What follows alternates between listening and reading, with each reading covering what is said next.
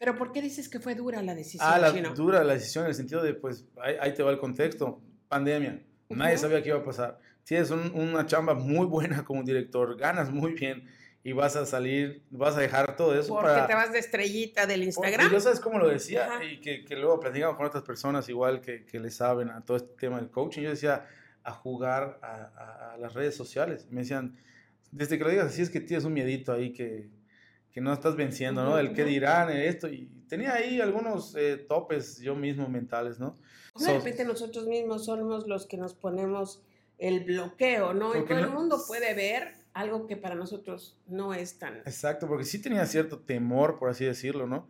Eh, no inseguridad, porque sabía que lo iba a hacer con muchísima pasión y lo económico para mí nunca fue un tema. Ajá. Era más, yo creo que lo... Va a gustar, no va a gustar. Exacto. A pesar de que tenía seguidores, a pesar de que aumentaban las, las reacciones, los comentarios, dudabas. Bienvenidos y bienvenidas. Esto es Iniciadores. Yo soy Maru Medina, empresaria, coach y autora del libro Depende de ti. En este podcast, entre disertaciones y conversaciones con gente extraordinaria, exploramos ideas que te ayuden a recuperar el entusiasmo por tu vida personal y empresarial. Hola iniciadores, como cada dos miércoles con invitados de primer nivel. En esta ocasión nos acompaña Manuel Alejandro Aguilar Herrera, mejor conocido como Chino o el chef chinois. Chino, bienvenido a Iniciadores. Hola tía, ¿cómo estás? Mucho gusto. Muchísimas gracias por la invitación. Y muy curioso cómo lo mencionaste, porque hay dudas siempre de que si es chino. ¿Cómo se pronuncia? si fuera francés o chinois, ¿no? Pero muchísimas gracias por la invitación. Un gustazo, un honor, ¿Y tía, de tú verdad. cómo lo dices? ¿Chinois o chinois? Chinois. Chinois. Ah, fíjense esto, hoy sí aprendí algo nuevo y ustedes Sí, sí, también. sí. Eh, toda la vida me dijeron chino desde muy chavito, desde primaria. Y de ahí ya se desprendió el chino. ¿Por qué te decían chino? No tengo la mínima idea. Te lo Pero- juro. O sea, desde primaria me dicen chino, pero no tengo el pelo tan chino, ni estoy tan Ni- ni- rasgado. ni tan rasgado. Eh, pero, pues, Tú naciste en Chetumal, tú eres de Chetumal, Quintana Roo. eso dice mi acta. Pero, Nací aquí realmente. ah, de verdad. Nací aquí ajá. realmente, eh, pero pues me asentaron allá, ¿no? Ya. Pero, pues, Tus papás vivían, trabajaban en la familia de mi Quintana Roo? mamá es de aquí, es yucateca, y la familia por parte de mi papá es de Quintana Roo. Ya. Y eres el menor de Soy el tres menor hermanos. de tres, es correcto. Y desde chiquito te gustaba cocinar, te llamaba la atención las sartenes, la cocina. Sí, sí, la verdad es que sí, bastante, mucho. Bueno, me cuentan que, bueno, mi mamá me cuenta que, que me mandó a hacer un banquito para poder llegar a la, pues como a la Ajá, a meseta, la ¿no? orilla, a la meseta, a a la cocina y ya me daban ahí bolitas de masa para hacer empanadas, tortillas y todo eso. Pero te estoy hablando que tenía como, ¿qué será? Como cuatro años, Y ahorita tienes la avanzada edad de... 35. No, eres un nene. Vieron, notaron que me dijo tía, porque eh, yo a Chino lo conozco desde hace muchísimo tiempo. Está, lo conocí de novio de una querida sobrina de cariño, Regina Preciosa. Ya están casados y a mediados de marzo va a llegar la La primera, primera bendición. heredera de la dinastía. Eh, Así es. Y va a ser una niña, Niña Alejandra. Alejandra. Digo, hasta ahorita quedó Alejandra. Ya sabes, Puede cambiar. sabes. Alejandra es un hombre precioso. Pero yo creo que sí, ya quedó al 100% Alejandra. Pero sí, sí, muy contentos. En mediados de marzo ya llega la primera. A ver qué tal. Chino, estaba ya viendo, bueno, te sigo como muchísimas personas en Instagram. Gracias. Eh, tu cuenta tiene 25 mil y más seguidores. Como yo te dejo de ver más o menos en el 2012, 2013, eh, tú tomas el, el curso de iniciadores. Iniciadores, sí. Eh, me acuerdo que te invito porque estabas, no tenías tiempo, estabas como que enredado y me pediste chance, espérame, no puedo. Tenías un restaurante Así con es. unas hamburguesas exquisitas eh, que dice. se llamaba Monster Monster Burger. Burger. ¿Cómo nace Monster Burger? Pues Monster Burger nace de, pues como que esa, obviamente un gusto muy Ujú. eh, particular, ¿no? Por, por, por ese platillo, ¿no? Por las hamburguesas. y un poco por incursionar, ¿no? Y sí emprender, pues en este mundo de abrir tu primer changarrito, ¿no? Tu primer negocio, tu restaurante y demás. Me asocio con uno de mis hermanos, con el mediano, y tratamos de como que llenar esa, ese pues vacío que había en esa época de que no había ningún restaurante especializado en hamburguesas. En hamburguesas. O sea, el 80, si no es que el 90% del menú eran puras hamburguesas, ¿no? Sí. Muy, muy pensadas, muy detalladas con los ingredientes, no solo lechuga y tomate, sino... y nombres particulares. Y nombres particulares, mucho branding, mucho color, o sea, ahí nos gustó jugar mucho por esa parte, ¿no? Pues así nace eso, ¿no? Obviamente yo, pues con este, eh, pues gusanito, ¿no? De, de, poner ya mi primer restaurante, de ya llevarlo como que a la vida real y no solo estar jugando. Bueno, no, no, está mal. No soy feo, pero ¿no? Bueno, Nada sí. de jugar a la cocina, pero pues ya no solamente hacerlo para los amigos, que me dice tu suegra Exacto, que desde que empezaron las visitas Exacto. y todo Cocinar parte en mi casa, esto, reuniones, amigos por acá, digo, ya teniendo el, el, el pues el, el, aprendizaje, ¿no? Ya había estudiado la carrera de gastronomía, ya había estudiado merca también, entonces dije, ah, bueno, ya me sentía listo, ¿no? Ya, ya tengo todo lo que dije, se ya necesita. tengo todo lo necesario para poner un super negocio. Y ya, pero pues ahí estuvimos, te digo, habrá sido creo que por ahí del 2011. Uh -huh habrá, habremos durado ahí como unos cuatro años, yeah. por cuestiones de la vida, ¿no? De, de, de, que ya no pudimos seguir atendiéndolo, igual, pues era complicado realmente, eh, yo me encargaba de hacer todo, reclutar gente las compras, eh, estar ahí, muchas veces hasta yo mismo entrar a la cocina para voltear las carnes, o sea, un sinfín de cosas, ¿no? Pero por X o Y de la vida, pues terminamos... No era, no era tu destino. Cerrándolo. Sí, no, claro, y, y la verdad es que en ese momento me acuerdo que pues sí tuve mucha introspectiva de pensar si, si fue un fracaso o no, pero la verdad lo Dijo, quise fracaso tomar. fracaso es dejar de insistir, dejar La verdad de es que eh, lo tomé por el lado Claro, bueno, a pesar de... En esa, el grado de madurez que tenía igual también en esa época, pues era, era totalmente distinto, ¿no? Pero pues a pesar de eso lo tomé de la, por el lado bueno y lo tomé como un super impulso y como aprendizaje total, ¿no? Yo siempre lo digo y me da mucho orgullo decirlo hasta el día de hoy, que si no hubiera sido por Monster, para mí todo es un peldaño, para mí todo es un escalón. claro. Si no hubiera sido por, de verdad, por Monster, no estaría ahorita sentado aquí. Tú primero estudiaste la carrera de mercadotecnia, administración, ¿qué estudiaste? Mercadotecnia, sí, por, Ujú. por, por temas de, de que para, esa, para la época que yo decido entrar ya, o sea, que ya tengo que entrar a la universidad, eh, no había ninguna carrera como tal de gastronomía aquí en Mérida. Ya. Y la opción de mandarme afuera, pues como que no, no fue, ¿no? Porque pues no era la persona más tranquila del mundo. Entonces me dijeron, ah, universitario y fuera, no. Entonces, pues otra cosa que me apasionaba mucho era todo el tema de la publicidad, ¿no? Mercadotecnia, publicidad, comerciales, ¿no? Diseño, todo ese tipo de cosas. La creatividad. Creatividad, el ingenio, exacto. Que, sí. que, que, pues ahorita ya que lo, te lo estoy comentando, pues como que lo pienso, digo, siempre había Por algo eso, ahí claro. de creatividad en mí, ¿no? Hay una muy, muy combinación manual, yo soy muy manual, muy Tremenda, visual. claro. Eh, entonces entro a estudiar Mer Calamarista y llevaba ya creo que dos años. Estuve en la mañana, luego posteriormente te cambian en la tarde. Ujú.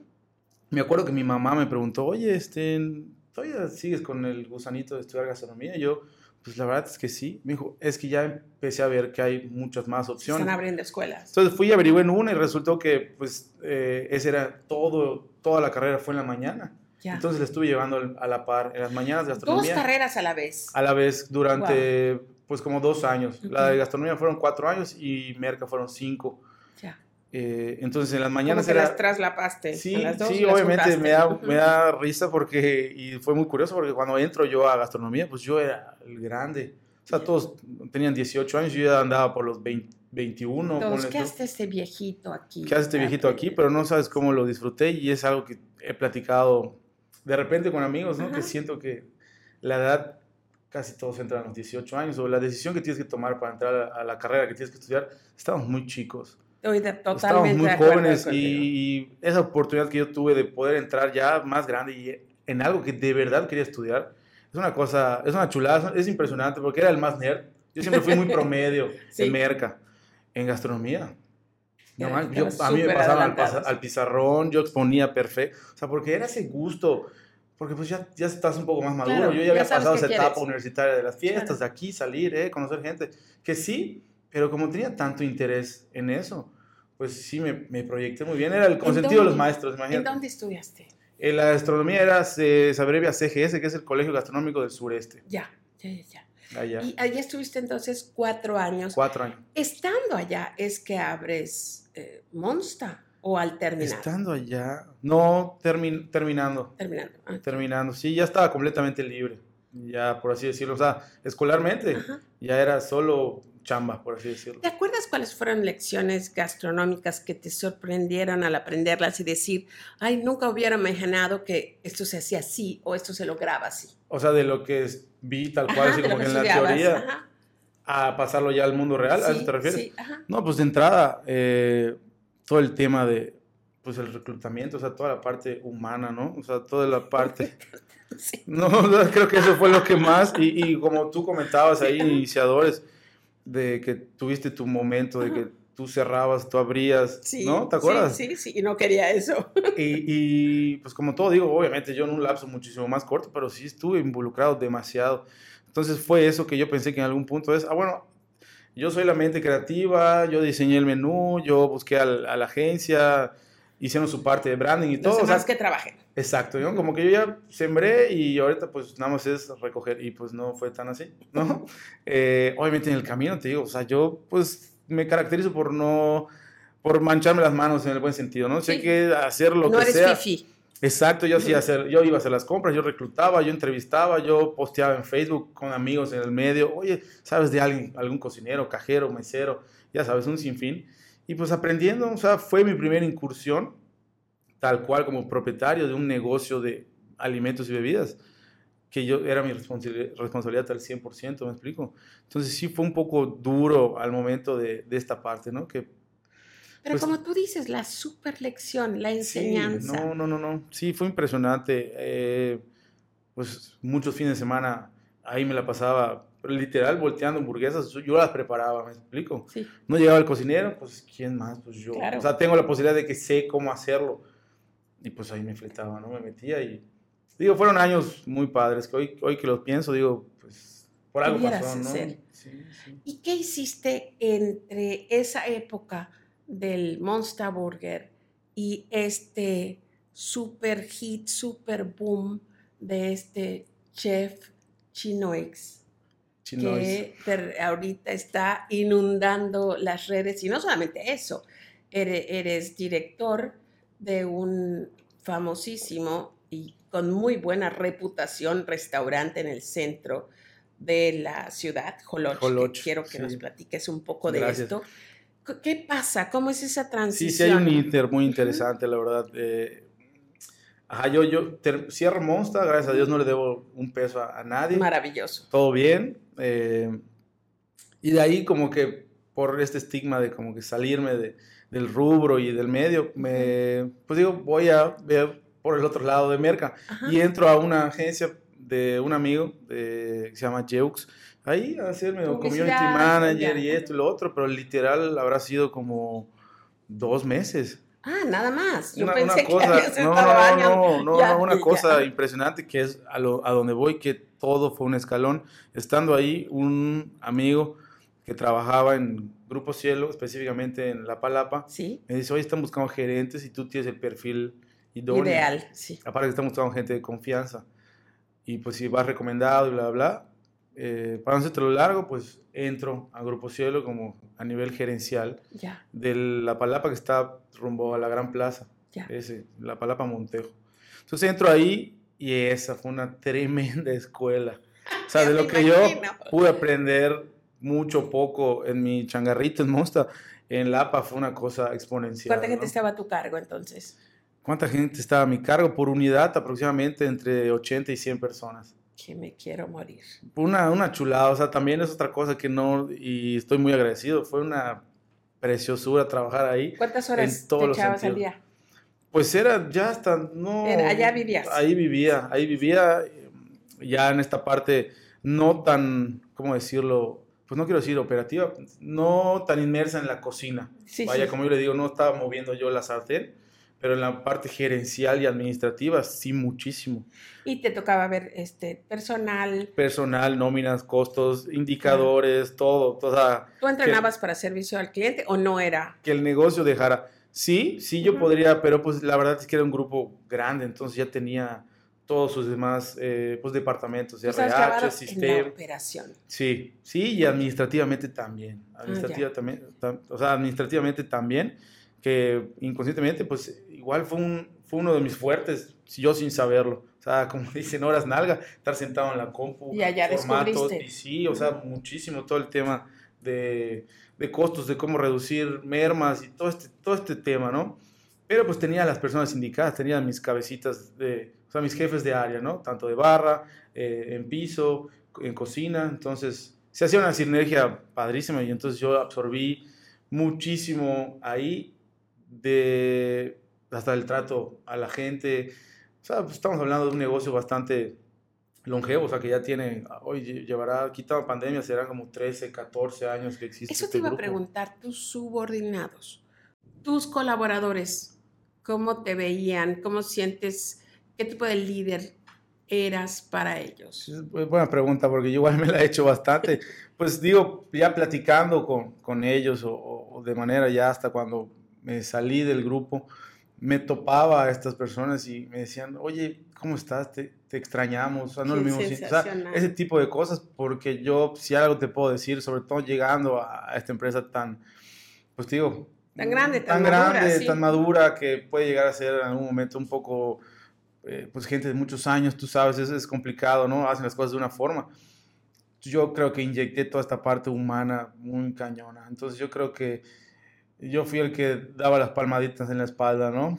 Eh, yo creo que así me veían, ¿no? La calidez humana que podía yo externar se las transmitía a la gente, ¿no? E, era ese tipo de liderazgo, liderazgo de agarraditos de las manos, todos juntos, Pero ¿no? vamos juntos. No, yo aquí desde mi escritorio ahí le haces. Claro, no, sí. hombro con hombro. Exactamente, y como y por esta faceta mía de, de, gastronomía, pues en ocasiones sí me ponía el mandil y entraba yo a la cocina y se sorprendía a la gente. Entonces, Pero les encantaba. Entonces, porque sí, te genera un vínculo y una unión muy distinta de a mi jefe se está fletando junto conmigo, así hombro con hombro, como tú decías. Entonces, yo creo que así me podían, así me pueden percibir, yo creo, ¿no? Un líder con una calidad humana muy, eh, pues, ¿cómo decirlo? Muy firme, ¿no? O sea, que estoy tratando con seres humanos. Creo que, ¿no? Sí, sí, y lo sigo haciendo hasta el día de hoy. ¿Tienes colaboradores ahorita? No, pero espérame, no me contestes, porque quiero ir, quiero ir navegando ese camino. ¿Qué pasa después de la palapa? Luego de la palapa, de hecho yo termino ahí porque por recomendación de la misma directiva me pasan a otro grupo eh, ¿Igual de Grupo Cielo? No, no. a otro totalmente. Otro unas cafeterías. Y ahí me pasan como director, me lo ofrecen y demás por recomendación. Y yo dije, pues va. Y, es muy curioso porque esto pasa en eh, noviembre, diciembre de 2019. Ah, previo. Yo sin saber absolutamente nada, dejo un grupo grande, me paso a otro no tan grande, pero muy bueno, con mucho potencial otro rubro, cafeterías, dije, ah, más amigable, ¿no? Más light, más, más manejable, seguramente. Dije, a lo mejor no, no, he trabajado en algo directamente, pero va a ser otro aprendizaje para mí. Me emocionó mucho y ya cuando empiezo a sentir que estoy agarrando patín en enero, febrero, llega la bendita ah. pandemia y, y, es una verdadera locura. ¿Cómo que cómo Tuvimos que cerrar algunos de los, de los, de los puntos de venta un show, ¿no? Eh, todo 2020. Pues allá tumbos, obviamente empecé a trabajar de distintas formas porque pues... Pero siempre en las cafeterías. Sí, siempre. con el grupo. 2020 y ¿qué será? Nos encierran a nosotros en marzo, abril, mayo, junio. Si Pensando que en el verano esto ya pasó. Si no me equivoco, por ahí de junio, eh, pues como estábamos muy encerrados, yo no dejé de salir por la chamba, entonces salía en las mañanas y a ver pendientes, yo empecé a hacer las compras, o sea, por muchos motivos yo de esta imagen de director, pues también me metí hasta el, hasta el fondo y pues así tenía varias actividades de ese estilo regresaba así un poco más temprano. Vendían comida, vendían sí, desayunos. Sí, sí. Desayunos, pan, café, Pero en ese momento era la etapa donde todo lo teníamos que llevar a las casas de las personas. Exacto, entonces de, entrada la, afluencia de gente en los puntos de ventas bajó muchísimo, todo por plataformas y demás, ¿no?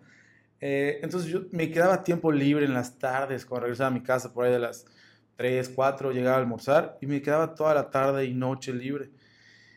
Y bueno, paré. En casa. Ajá, en, mi casa. Entonces, entonces, un pequeño paréntesis, yo la cuenta de Chef Chinois la abrí mm, como en el, o sea, años. Ahorita lo que estoy platicando de, de, la cafetería fue en 2020. Ya. Yo esa cuenta la recupero porque ya la tenía abierta de hace años y la subía de verdad a manera que si ahorita no existía ni siquiera el término influencer, pero me iba a Motul a desayunar, iba al mercado y compraba unos huevitos y cocinaba algo y lo subía, fotos, me escribía, escribía le hablaba a alguien. Claro. Tenía unos 800 seguidores, eh, en algún diciembre hacía comida por encargo, muy, muy, tranquilo el, chef Chinois. La dejo, de hecho pierdo la, la contraseña y a raíz de pandemia que estamos todos encerrados, amigos, amigas en común me dicen, oye, ¿qué fue? de Chef Chinois, ¿por qué no subes algo? No hay nada que hacer, estamos encerrados. Me acuerdo mucho que se lo decía a Regina, le dije, ¿será? Ay, es que pues yo ni siquiera tengo acceso ya a la Ellos cuenta. querían, enséñanos a hacer omelets o pasteles Cualquier o empanadas cosa, o lo algo, que fuera, lo que estamos fuera. aquí picando los ojos de Totalmente. Entonces yo también creo que con ese aburrimiento fue un, ah, pues vamos a hacerlo. y me acuerdo, siempre lo digo, subí una pasta carbonara que la había subido a mi cuenta personal y la gente empezó a intensiar de súbela a la otra, súbela a la otra. Y la subí así, tal cual, escrita como receta, así en texto. Eh, media, sea, 500 gramos de esto, una cucharada de tal cosa. Y subí esta pasta carbonara. Y de ahí, pues hubo una muy buena reacción y empecé a subir recetas. Empezaste a subir recetas, pero también las, las hacías frente a la cámara. Sí, las hacía, o sea, me grababa, yo mismo me eh, editaba, por así decirlo. De hecho, para ese entonces las subía en historias. Ya. O sea, que eran historias de 15 segundos las aceleraba y he escrito, ponía el procedimiento de pica, tanto, y luego mezcla. Pero mira todas las cosas que podías hacer por tu cuenta con los estudios de, de Merca, con la vez que fuiste community manager, con lo que aprendiste en las cocinas. Entonces empezaste a subir esas historias. Empecé a subir esas historias y fue una bolita de nieve impresionante, impresionante, que al grado que llegaba a subir hasta cuatro recetas a la semana. Qué bárbaro. Que hoy en día lo pienso y es así de... No es mm, nada. estaría, o sea, estaría complicadísimo hacerlo hoy en día, ¿no? Obviamente fue en, el, en ese formato y como me dicen, te dio resultado en ese momento. Y ya, o sea, empezaron a crecer los seguidores, conocidos y demás y demás, y empresas locales y emprendedores igual locales, por todo el tema de pandemia y demás, a tocar la puerta. Yo vivía en un DEPA en ese momento. Estaba repleto de cajas y regalos que me mandaban de, haz algo con mi producto, súbelo, este esto, lo otro. Y en ese momento, pues yo, yo decía que sí a todo, la verdad. Pero en ese momento me tocan la puerta dos marcas grandes, que en su momento fue Sal, sí puedo decir marca. Claro, por Dios. Fue Sal Sol y luego Super Aquí. Pero así tal cual de, ah, nos gustó tu contenido. Podemos tener un Zoom, o sea, la agencia que lleva la, llevaba todo Las el marketing de, ellos. de, Sal Sol. Yo sí, que un Zoom así, me medio peiné así con cinco cabecitas nerds, geeks, así de, ah, bueno, nos gusta mucho tu contenido, no sé qué. Para nuestro largo, hoy queremos 10 videos para que estés utilizando sal, sol. Y yo, es neta, pues sal, lo utilizo para todo, por supuesto. y ahora, ¿cómo lo cotizo? Cotízame 10 recetas de tantos minutos. Tú lo grabas, nos los mandas en bruto y nosotros editamos y todo y lo subimos a nuestra cuenta. Ah, va, perfecto. Eh, ahí preguntando con amigos. era algo totalmente nuevo. Esto es muy interesante de, la parte empresarial, ¿no? Totalmente. Porque este es un problema a los que muchos empresarios se enfrentan. Ok, quieren mi producto, quieren mi servicio, ¿cuánto cobro?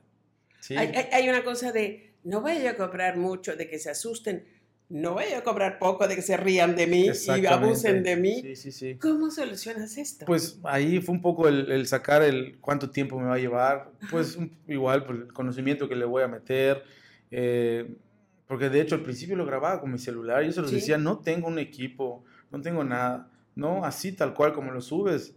Así lo queremos. Así lo queremos. Y dije, va. Entonces empecé a trabajar con ellos muy bien y de ahí me toca la puerta de la segunda empresa que es Super Aquí y lo mismo, para generar contenido, ellos de una manera un poco más casual, eh, con historias, generar contenido, ir a la sucursal, utilizar productos y demás. Y ahí se arranca igual la, la bolita de nieve. Ya empecé a, a, generar, vaya, a percibir, empezó a sonar la caja. Claro. Como muchos me preguntan, pues Instagram no es YouTube, o sea, Instagram no te paga, no monetizas por Instagram, ¿no?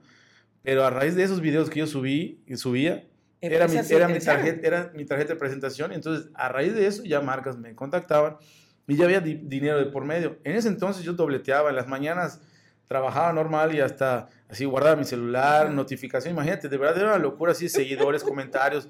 Y decía, no, no, no, parecía que le estaba poniendo el cuerno a alguien, así, no, no estoy chambeando, no, no, no. Y en las tardes ya me ponía a ver. Entonces, así pasó, llegó el verano, julio, eh, agosto, septiembre, por ahí de octubre, si no estoy mal. Ya después de haber trabajado ya con algunas octubre marcas. del 2020. 2020. Ahí ya yo digo, este, aquí hay algo. O sea, sí, puede, sí hay madera de donde, o sea, aquí hay algo. Y me gustaba muchísimo hacerlo también. O sea, lo disfrutaba mucho. Entonces ahí fue donde me empiezo a cuestionar de, aparte cómo estaba la situación, ¿no? Claro. Fue, fue, un, huracán, fue un, tema súper... ha sido de las decisiones más duras creo que he tomado en mi vida. En esa época tenía 33 años. Pero duras porque mira, tú, claro, viendo en retrospectiva, como decía Steve Jobs, conectando los puntos, pero hacia atrás, tú ves que tú sí fuiste uno de los bendecidos de la pandemia. Eso me dicen, no, la verdad es que sí, fue una cosa increíble y... Pero ¿por qué dices que fue dura la decisión? Ah, la, dura la decisión en el sentido de, pues, ahí, te va el contexto, pandemia, nadie sabía qué iba a pasar. Tienes una chamba muy buena como director, ganas muy bien, y vas a salir, vas a dejar todo eso Porque te vas de estrellita del Instagram. Y yo sabes cómo lo decía y que, que, luego platicamos con otras personas igual que, que, le saben a todo este tema del coaching. Yo decía a jugar a, a, las redes sociales. Me decían, desde que lo digas así es que tienes un miedito ahí que, que no estás venciendo, ¿no? El qué dirán, esto. Y tenía ahí algunos eh, topes yo mismo mentales, ¿no? de repente nosotros mismos somos los que nos ponemos el bloqueo, ¿no? y todo el mundo puede ver algo que para nosotros no es tan... Exacto, porque sí tenía cierto temor, por así decirlo, ¿no? Eh, no inseguridad, porque sabía que lo iba a hacer con muchísima pasión y lo económico para mí nunca fue un tema. Era más, yo creo que lo... Va a gustar, no va a gustar. Exacto. A pesar de que tenía seguidores, a pesar de que aumentaban las, las reacciones, los comentarios, dudabas. Sí, sí, claro. O sea, sobre todo eso de aventarte para, para que vean todos que hasta las estrellas, o sea. ¿Qué estrellas, tío? Les, les, les, da eso. Entonces, pero sí fue un momento duro, vaya, de, de, sí pensar, de sí pensarlo, analizarlo y demás. Y pues tomo la decisión, hablo con mis jefes de ese momento, que eran grandes fans igual, ellos, sus hijas, hijos, me decían, no, pues sabemos, sabemos lo que estás haciendo. Y pues les dije, miren, la verdad es que pues se me está presentando esto, quiero desarrollarlo muchísimo más y lo entendieron, o sea, lo entendieron, terminé de trabajar con ellos. No había capacidad para hacer las dos cosas. No, no. Eh, porque como un buen amigo me decía, siempre tienes que soltar algo por algo mejor, ¿no? Entonces, pues dije, aquí hay algo, va a ser mío totalmente, estoy incursionando, no es como que lo hubiera hecho anteriormente. Entonces, en enero de 2021 quedo libre como el viento, o sea, totalmente independiente, sin chamba, sin un sueldo mensual, sin nada solo con lo que ya venía arrastrando del año anterior, del 2020, con las marcas. Y de ahí, igual me acuerdo, Regina me decía, ¿qué onda? Ahí está, es lo que quería, sentado yo en la, en la sala, en el sofá de mi sala, con mi celular, checando Instagram. Enero, febrero, y me decía, ¿qué onda, papito? Dale. Y me acuerdo de esta frase que le decía, dame chance, estoy agarrando tracción. Y fue, tardé más en decir eso que de verdad el, el impulso que, que, agarró la cuenta. Todo 2021 me dediqué a generar contenido para un sinfín de marcas. Chino, eh, ¿haces alguna inversión de equipo, cámaras, eh, micrófonos? ¿Qué haces? Eh, qué buena pregunta porque seguía grabando con mi celular, un iPhone de esa época, el XR o el 10R, no sé cómo se diga ese, ese celular tenía y con ese grababa y me, y me, acuerdo que yo le hacía mucho hincapié a las marcas de grabo con mi celular y algunas me decían, sí. Eso es lo que nos gusta, es, esa frescura. Más casero se vea mejor, ¿no?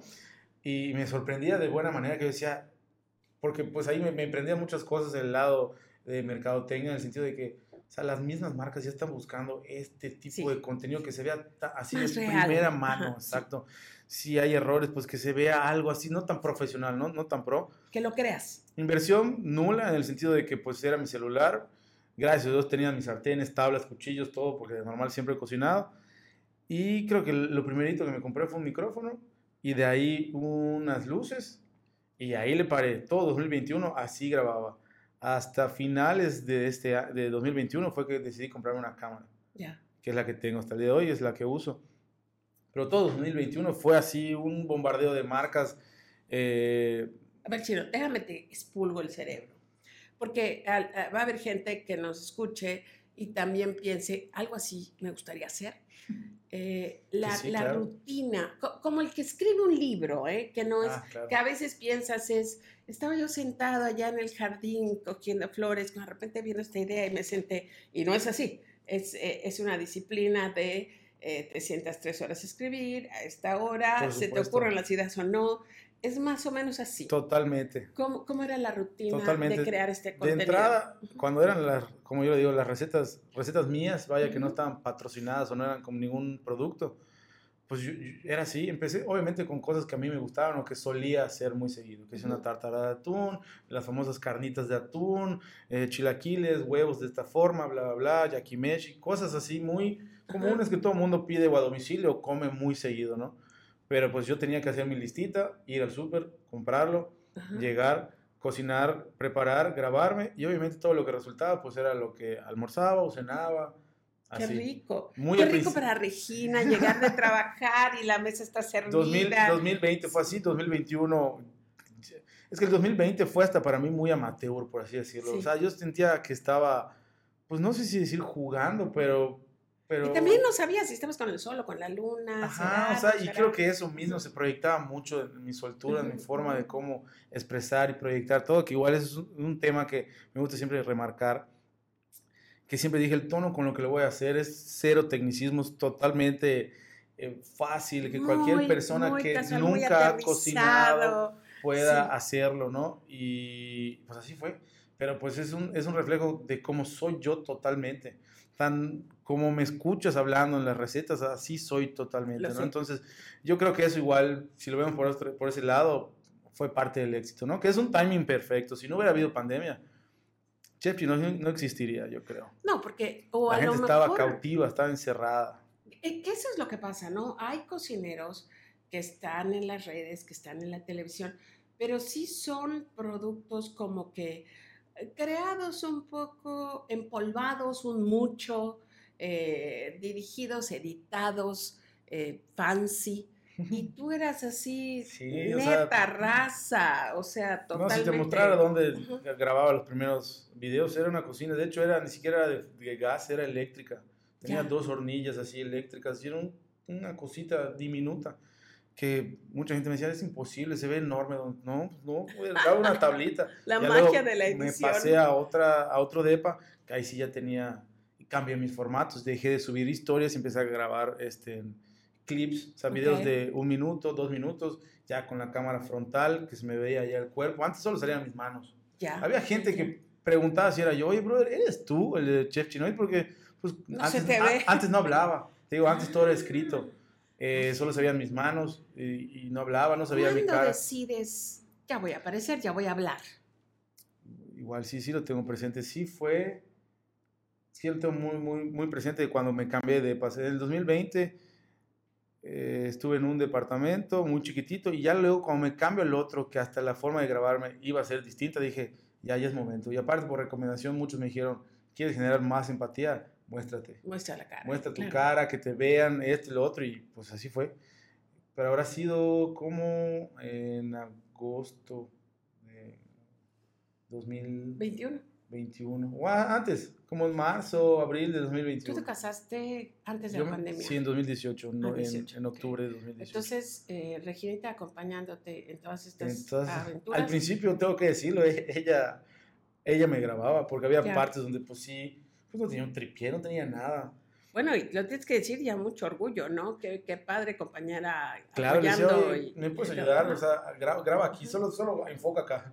Y ya, ella, ella me ayudaba, yo picaba esto y lo otro, y ya, pero ya cuando empezó a ser muy constante, pues ya le dije, ¿sabes qué? Pues sí, ya, Ya. me voy a comprar algo porque, pues ya que tú estés ahí, me va a salir más caro a mí, ¿no? Este, Oye. entonces, pues, ajá, así fue, no sé dónde nos quedamos, en 2021 fue ya la, explosión. donde decides ya sacar la persona sacar la persona, ya hablar, ya interactuar mucho más, o sea, ya, o sea, ahora sí ¿Y soltarme. Estas marcas que te buscaron al principio, súper aquí, sí sé que sigues con ellos, sí, eh, con la sal también. Con sal no, estuve trabajando con ellos, habrá sido como un año. Ya. Y de ahí ya pues, terminaron, este, terminé de trabajar con ellos, pero de verdad hubo un sinfín de marcas chicas, medianas y grandes.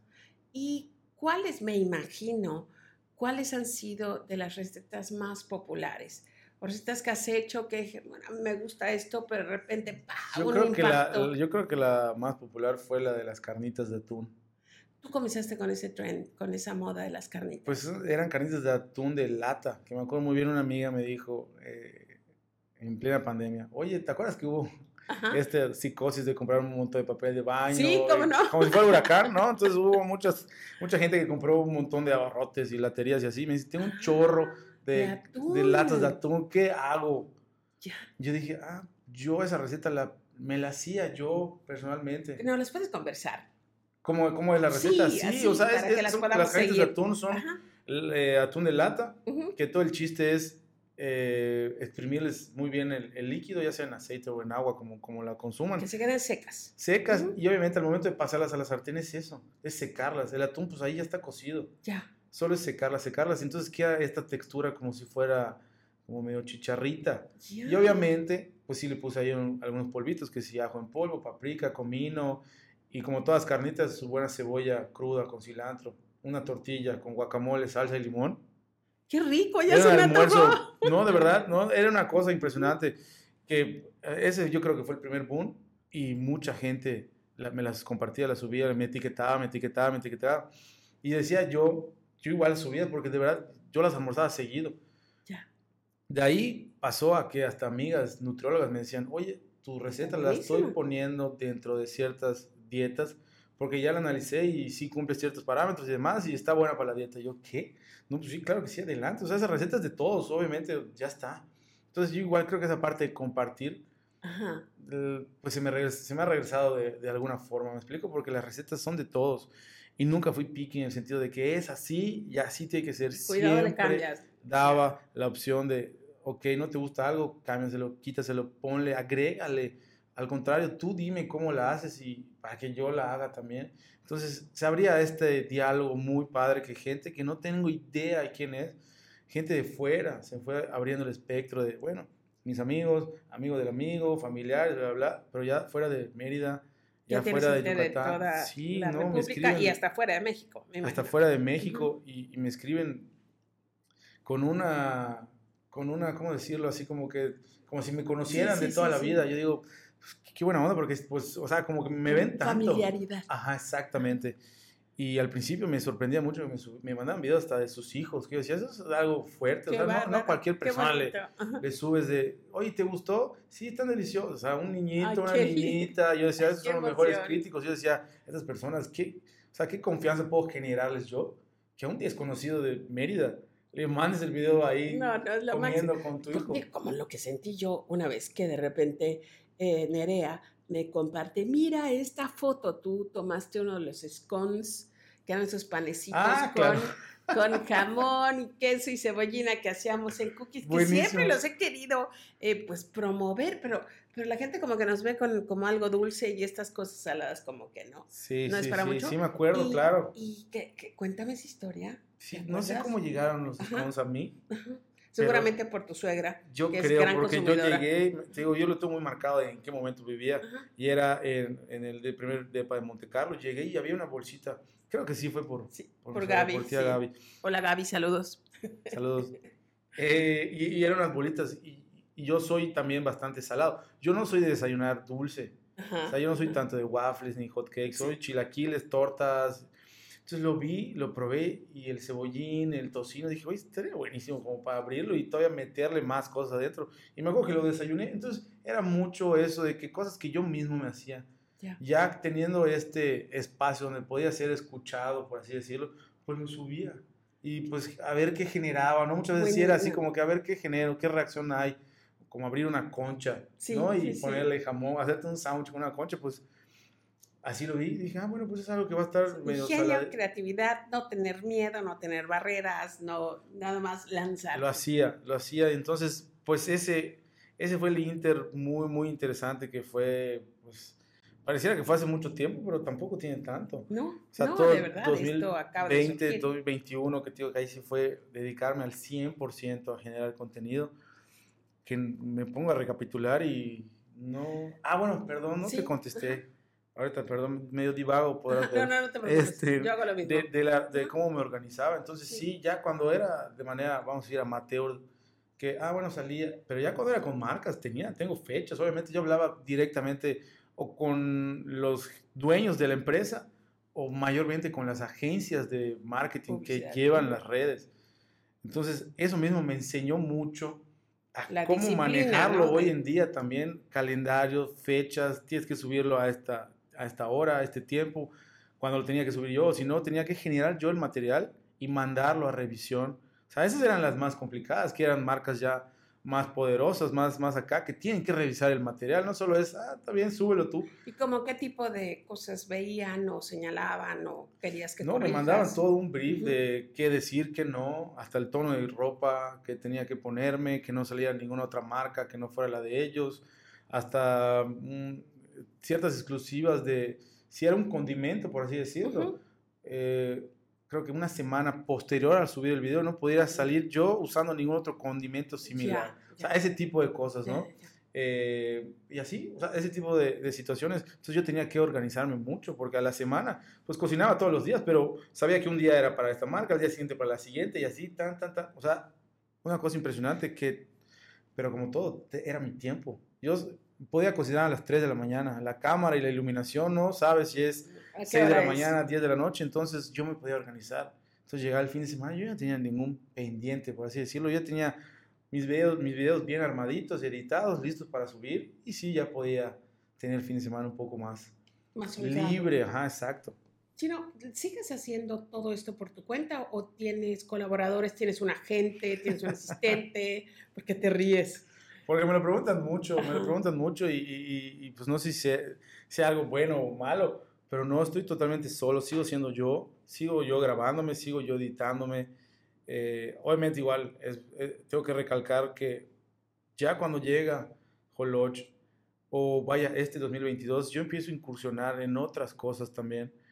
Eh, como asesor o consultor, entonces empiezo a, crear menús ya de cafeterías, me empiezan a contratar para eso empiezo a dar algo que tenía siempre ese gusanito de era dar talleres, que por el tema de pandemia, pues un taller en Zoom, lo, lo, llegué, lo, llegué, a hacer, estuvo padre, pero nada como que sea presencial. Entonces igual me empecé a enfocar mucho en eso, entonces empecé a sacar esas otro abanico de opciones. ¿Y eso cuándo pasé? Ahorita en el 2022. Eso fue ahorita, fue en 2022. Ya. 2020, bueno, empezó a finales de 2021 y lo terminé de rematar ahorita en 2022. A ver, hay, hay muchas cosas, pero cuéntanos de Holoch. Cuéntanos de este restaurante maravilloso. Muchas gracias. Que ya tuviste la oportunidad. Claro que sí. Muchísimas gracias. Muchísimas gracias. Muchísimas gracias. Y, pues vaya, yo creo, siento que es un cúmulo de cosas que pues ya estaba como destinado a, que pasara, ¿no? Cuéntanos, eh, ¿dónde está Holoch? Eh, cuéntanos en qué dirección está. Está en el mero centro. Está en el mero centro, está sobre la calle 64, entre 55 y 57. En el centro. Y eh, está enfrente de los amigos de, de, la cerveza Cuerno de Toro. Así es, somos vecinos del TAB de eh, Cervecería Cuerno de Toro. Este restaurante Holoch, ¿qué es el Holoch? Que se escribe H. H-O-L-O-C-H. Holoch, muy sencillo, es una palabra en maya que es la hoja que cubre a la mazorca de maíz. Okay. Lo que utilizamos para hacer los tamalitos. Esa, eso es el, el joloch. Eh, ¿Cómo surge joloch? Pues te digo, yo a raíz de, de pandemia como que me, me, movió tantas cosas que mentalmente tuve que cambiar muchas, ¿no?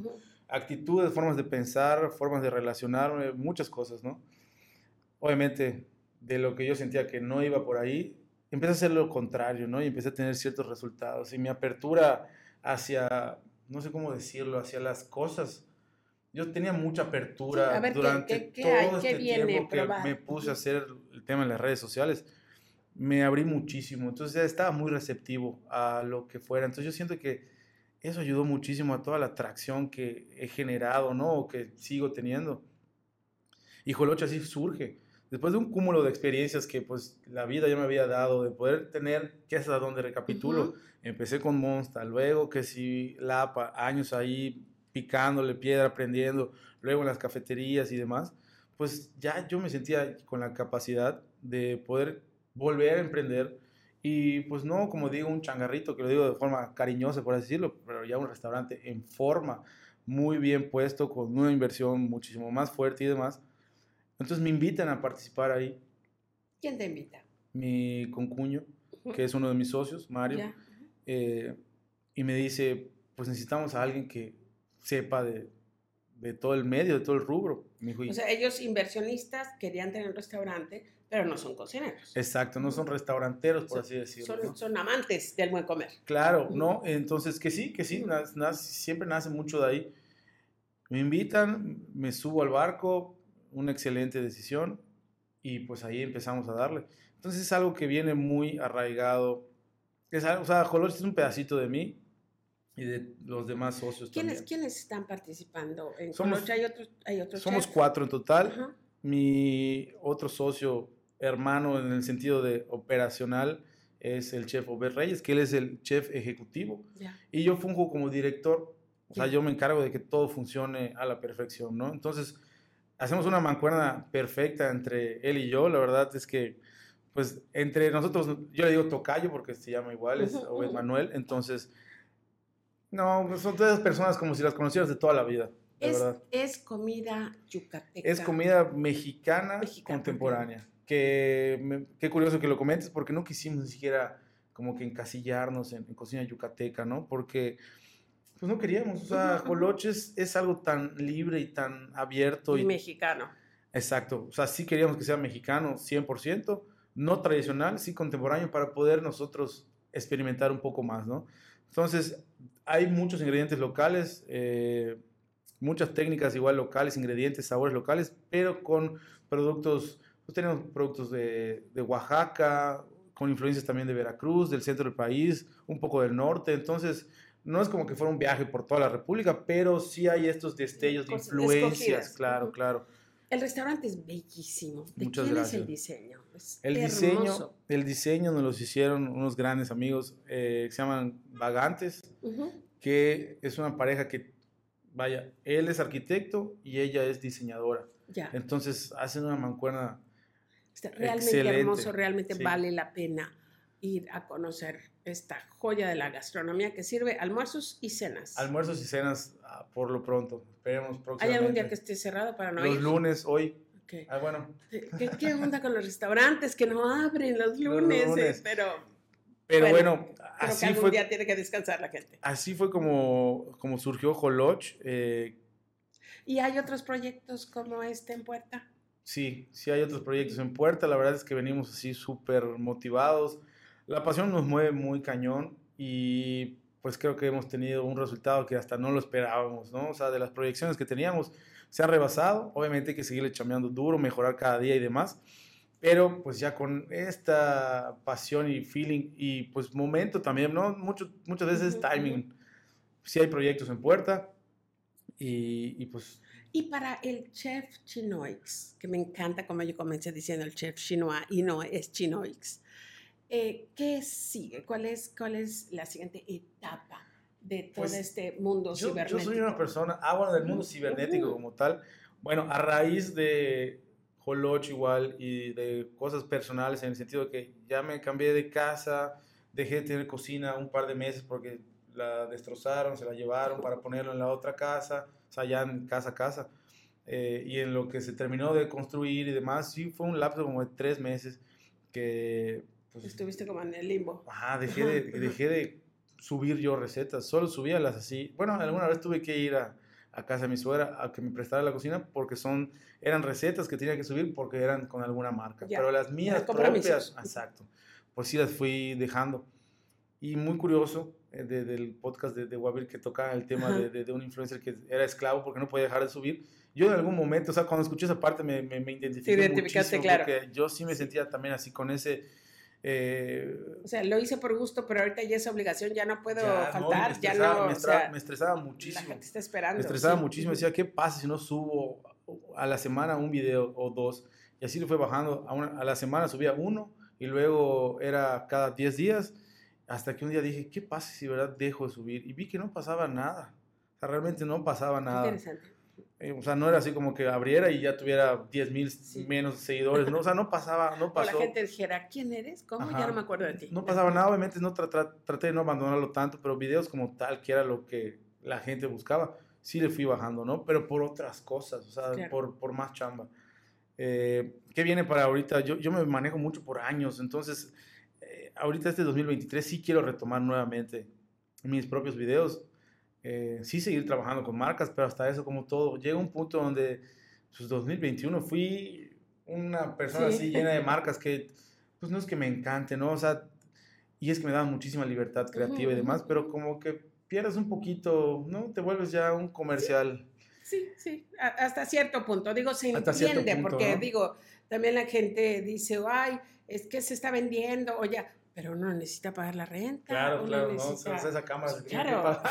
Entonces, sí retomar el tema de los videos, trabajar hoy como todo, pasa, se depuran muchas marcas también y las que sí, ahí siguen. Con las que te sientes bien Ajá, y también ellos, yo creo que son las que me siguen buscando también y me da mucho gusto. Eh, entonces, para, por la parte de cibernética, como tú dices, o digital, pues sí quiero retomar nuevamente los videos porque aparte era una forma de interactuar con la gente total. Ese, ese, era mi vehículo de comunicación. Subía una receta X, la que fuera, pero que me escribieran o me... Siempre yo dejaba abierto cualquier duda, escríbeme. Entonces había... Y contestas. Había esa parte eh, de comunicación muy, muy padre, ¿no? Que pues yo creo que eso es lo que nos acercaba como tal, gente de Sonora o de Monterrey, así de, oye, ¿qué es el recado rojo?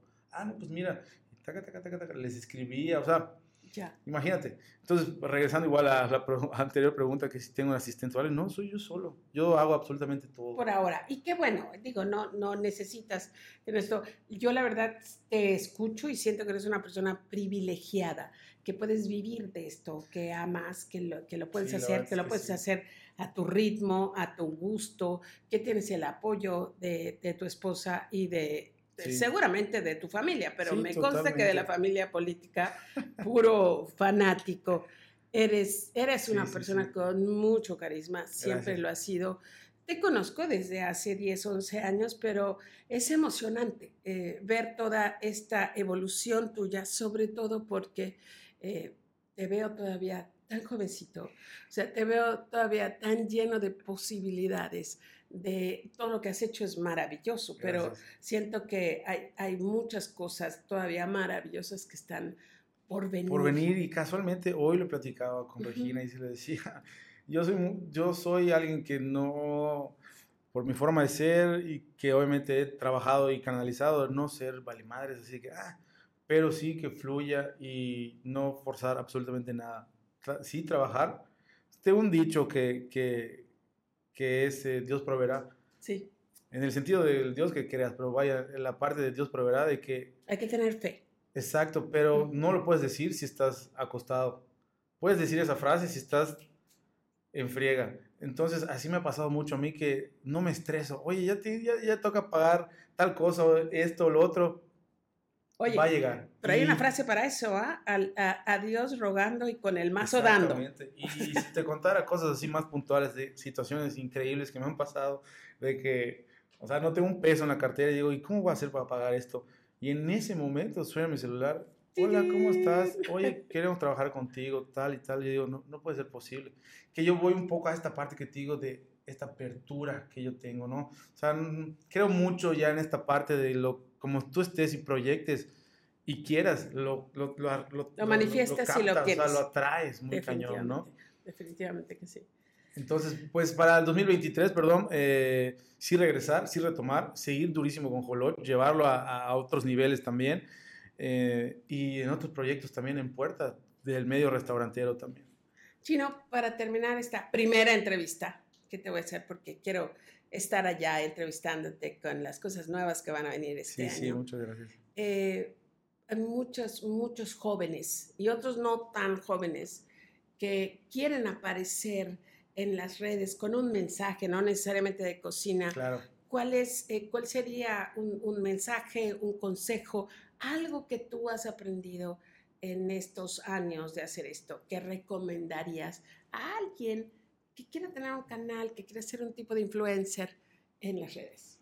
Pues yo creo que, pues el clásico, ¿no? No quiero sonar muy trillado, pero el que seas muy transparente, ¿no? Que te muestres tal cual como eres, ¿no? Que llega un punto donde ya el, día que vivimos, o sea, hoy en día, pues tienden a pues es ser más un personaje lo, de lo que ves en las redes que el como eres, ¿no? O sea, el ser eh, frente a las cámaras lo mismo que eres en tu casa, en tu cocina, con los amigos, yendo al súper o... O sea, yo creo que eso, ajá, ser muy genuino, muy transparente, o sea, que a lo que sea, de lo que sea, porque hoy, hoy en día hay tantos generadores de contenido de N cantidad de cosas, que a lo que te vayas a enfocar o dedicar, uno, yo siempre hablo mucho de la pasión, pero todavía hace poco platicaba con unas personas, me decía, sí, pero con pasión no se mueve absolutamente todo, tiene que ser con disciplina exactamente, ¿no? Entonces, para mí esos son dos pilares muy fuertes. Y de ahí que te muestres tal cual como eres, generas un vínculo y una empatía con, tu audiencia o el público y ahí es donde no es de la noche a la mañana. Claro. Eh, muchas veces creo que yo tuve un, para ser breve, pero me gusta comentarlo porque y no lo comento. tiempo, nadie te No lo comento mucho. Obviamente cuando empezó a girar los numeritos de 10 mil seguidores, 12 mil, 15 mil, 20 mil, llegó un punto donde sí yo me, me, me, me, Te clavas en me clavé en solo estar checando el número y más y más y más. Hasta que un día viendo otro podcast eh, o escuchando, dijo algo la persona muy interesante que, ¿qué número quieres llegar? Pon el que quieras. Yo dije, lo pensé, 100, 100 mil. El día que llegues a los 100 mil, al día siguiente, ¿qué va a pasar de diferente? Y ahí me di cuenta que, porque sí, te empiezas a ya generar cosas mentales y muy cañón y, ya se vuelve algo medio extraño, ¿no? Entonces ahí igual también vino esta parte de soltar y decir, si voy a tener 10, 10, si voy a tener 20, 20, ya el número es algo que en mí ya no le influye. Y haz lo que tienes que hacer y haz lo que te gusta hacer y ya, lo demás vendrá solito o no vendrá, me explico, o sea, pero ya no fue algo que me, me, me pesara. buscando el número, sino que estés disfrutando el hacer. El hacerlo, entonces, es, e, ese es algo igual como recomendación, el ser tú mismo, pasión, disciplina y no buscar esta parte que los medios nos empujan mucho a, hacer la estrella, a hacer viral. Seguidores los puedes comprar. Me explico, o sea, si buscas eso, que no está mal, está bien, pero yo creo que va un poco más allá, ¿no? O sea, es un trasfondo un poco más interesante, el, como que tu mensaje de lo que te dediques, maquillista, sastre, músico, bailador, pintura, lo que sea que lo transmites, que transmitas tu mensaje, lo que quieres que la gente vea o descubra en ti, ¿no? Yo, yo sí lo veo, creo que eso sería el, mayor consejo. No tienes que invertir en una cámara, luces, no. Ya la tecnología ya está. Definitivamente no, hoy en día con un celular puede ser maravillas, ¿no? Y con creatividad, pues también. Creo que, creo que ese sería el, el consejo que pudiera darles. Y dices que soy muy joven, pero bueno, yo no me considero jovencísimo, jovencísimo. tan joven, sobre todo en este tema así de redes y digital, pues también Recuérdanos sí en dónde te podemos seguir, o sea, porque mucha gente que te escucha, te sigue, pero otra no. Claro, te está conociendo, entonces para mí es sí, pues, en Instagram, eh, que es la, pues es mi red principal, estoy como arroba chefchinois con, con Z al final. También tengo Facebook, pero es una red que nunca pude tomar, está ahí, existe Chef Chinois, pero no... la buena es la Instagram. Está, truncada ahí, que igual es otro tema. Pero sí, Instagram y también estoy en TikTok, que para que veas TikTok igual es otro mundo. Yo soy gran fan de TikTok, consumidor. Eh, me da mucha risa, me, me, entretengo mucho. Antes de dormir siempre me he hecho, trato que sea poco tiempo, pero hay veces que me ha dado la madrugada con audífonos y estoy... Entiendo, es terrible. Estoy vibrando de risa pero en silencio. Me entretiene mucho, porque ese es, ese es mi, como que mi válvula de escape. En TikTok igual como arroba chefchinois. Y ya, igual si quieren darse la vuelta por Holoch, pues por ahí, por ahí ando. Pregunten por mí, normalmente ando por allá. Eh, y pues nada, esos, esos, ahí por, ahí por ahí me pueden encontrar, me pueden mandar un mensaje y cualquier duda o duda que tengan en lo que yo les pueda ayudar, con todo gusto.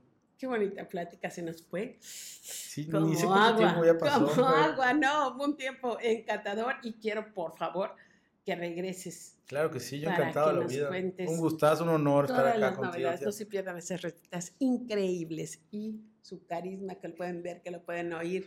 es un tipazo, mi chino. Gracias, gracias Chino. Sí, un gustazo.